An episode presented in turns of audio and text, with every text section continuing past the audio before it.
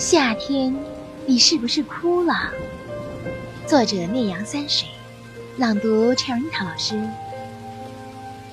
蚂蚁在搬家，蜻蜓低低在飞，燕子贴着地面在飞，雨点儿也跟着在后面追。